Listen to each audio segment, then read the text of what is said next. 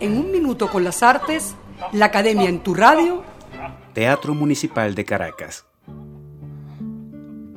Inicialmente conocido con el nombre de Teatro Guzmán Blanco, el mandatario que ordenó su construcción, el Teatro Municipal de Caracas se inauguró en el año 1881, según proyecto del arquitecto francés Esteban Ricard y modificaciones realizadas por el ingeniero venezolano Jesús Muñoz Tebar en los terrenos que ocupara el Templo de San Pablo, en la zona de El Silencio. Esta emblemática construcción caraqueña pasó a convertirse de inmediato en uno de los teatros sudamericanos dedicados exclusivamente a la ópera y a la música académica, hasta que algunas décadas después se abrió a otras manifestaciones artísticas, como la danza, con la presentación de la célebre bailarina rusa Ana Pavlova en 1917. A lo largo de sus 140 años de existencia, el Teatro Municipal ha sufrido constantes modificaciones que han actualizado su decimonónica estructura. Así, se sustituyó el sistema de iluminación de gasolina por uno de electricidad y el piso de mosaicos del vestíbulo por láminas de mármol.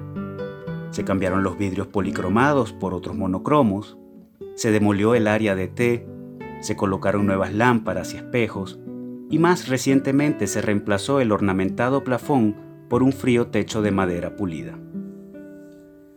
Pero en el año 1949, a raíz de la construcción del vecino centro Simón Bolívar, ícono de la modernidad, obra de Cipriano Domínguez, el Teatro Municipal sufrió no una modificación, sino una amputación imperdonable para la arquitectura venezolana.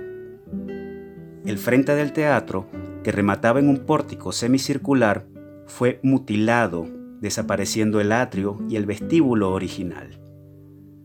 En su lugar, la nueva fachada presenta un desnudo frontón triangular que a todas luces anuncia al transeúnte que algo falta.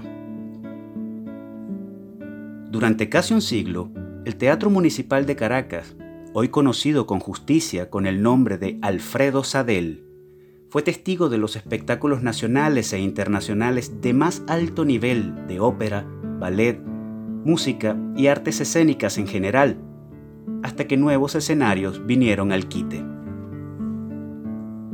En la actualidad, se presentan en él espectáculos de variada índole, siendo la ópera el género que mejor se aviene a su íntima y elegante atmósfera, pues a pesar de todas las modificaciones a su estructura, el espíritu originario del teatro se ha mantenido intacto. Hasta aquí Un Minuto con las Artes, la Academia en tu Radio, escrito y narrado por Álvaro Mata, en la producción Valentina Graciani, en la grabación, edición y montaje Raúl Sánchez.